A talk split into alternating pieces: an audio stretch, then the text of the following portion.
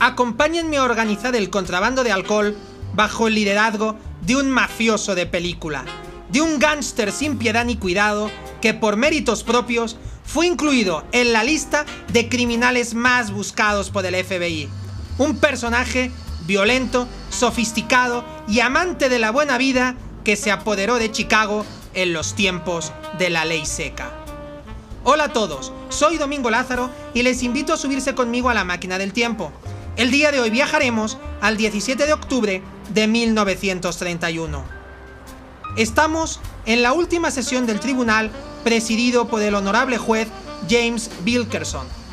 El juicio ha sido todo un espectáculo, demasiado largo y repleto de incidentes.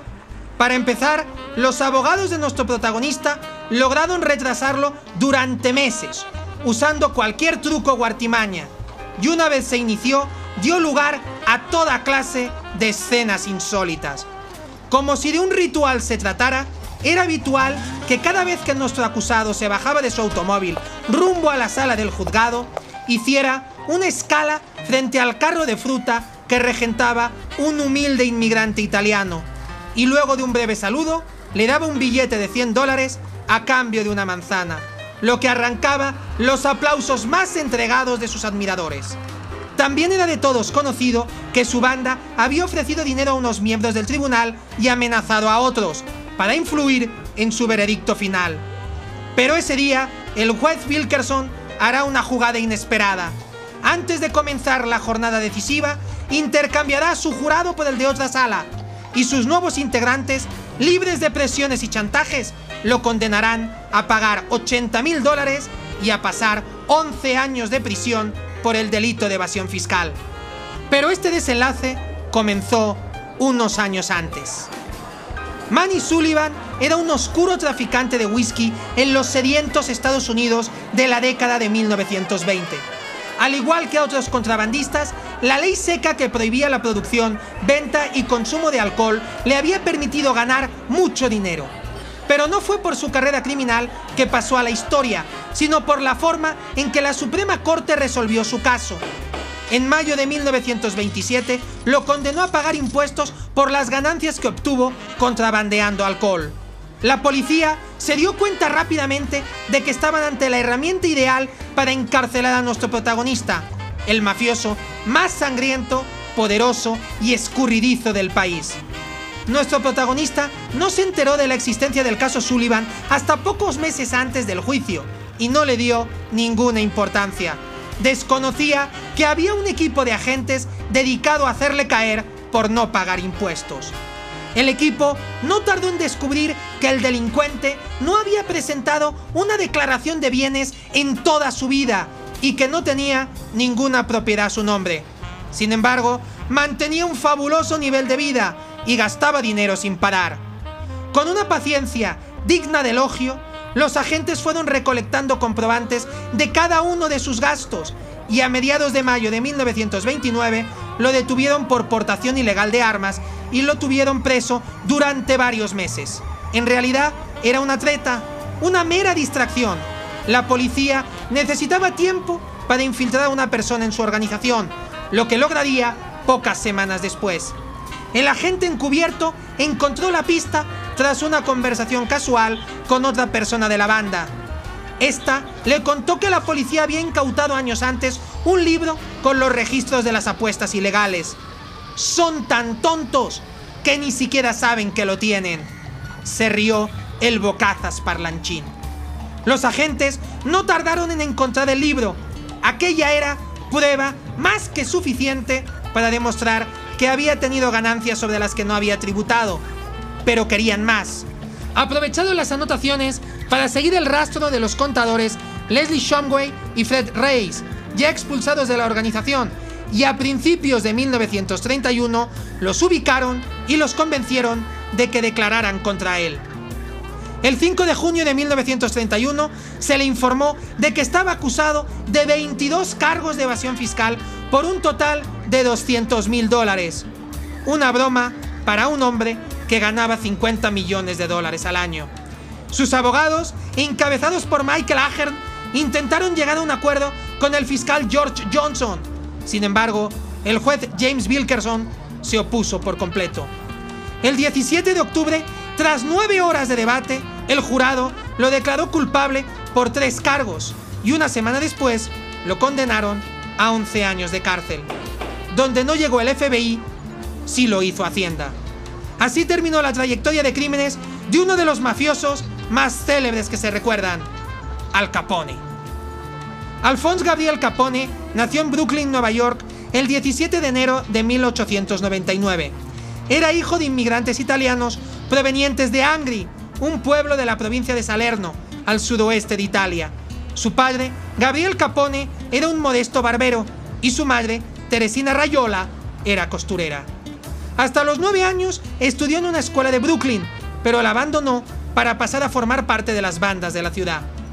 Pronto ingresó a las Five Points Gang, liderada por Johnny Torrio, gángster que en 1909 se trasladó a Chicago, donde comenzó a trabajar a las órdenes de Big Jim Colosimo.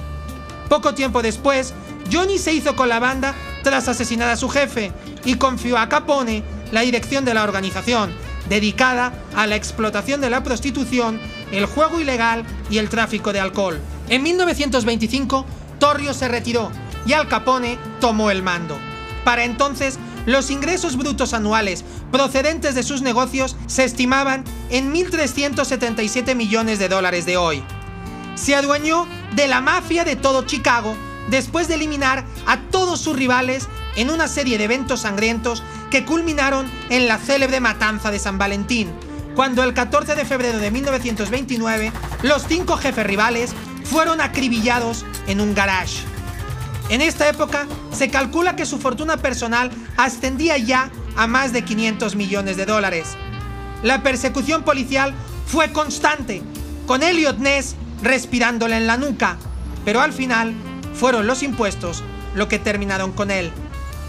Dave de Beer, escritor del libro Al Capone, su vida, su legado y su leyenda, nos cuenta cómo su organización tenía turnos de despacho de camiones cargados con alcohol y buena parte de los crímenes estaban motivados por la lógica empresarial.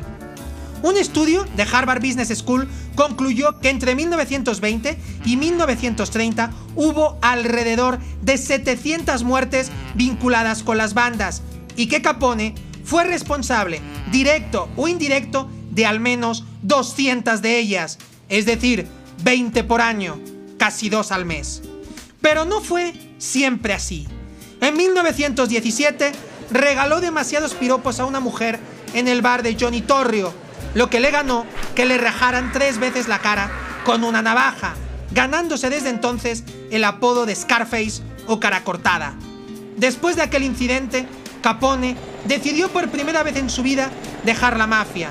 Se casó con Mae, consiguió un empleo de contable en una constructora, tuvo un hijo de nombre Sony y después, como evidencia de que una cosa no anulaba la otra, le pidió a Torrio que fuera el padrino de su hijo.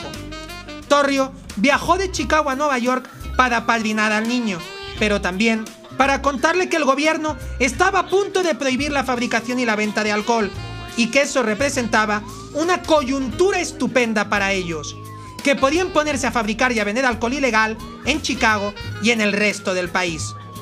Todo esto se conversó, según el testimonio de uno de los invitados, alrededor de la pila bautismal.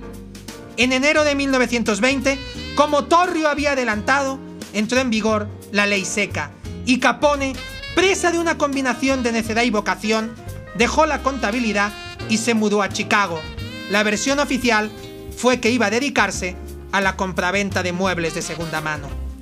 Estuvo en su mano elegir un destino diferente, la de negarse a entrar en un círculo vicioso de dinero fácil y poder absoluto.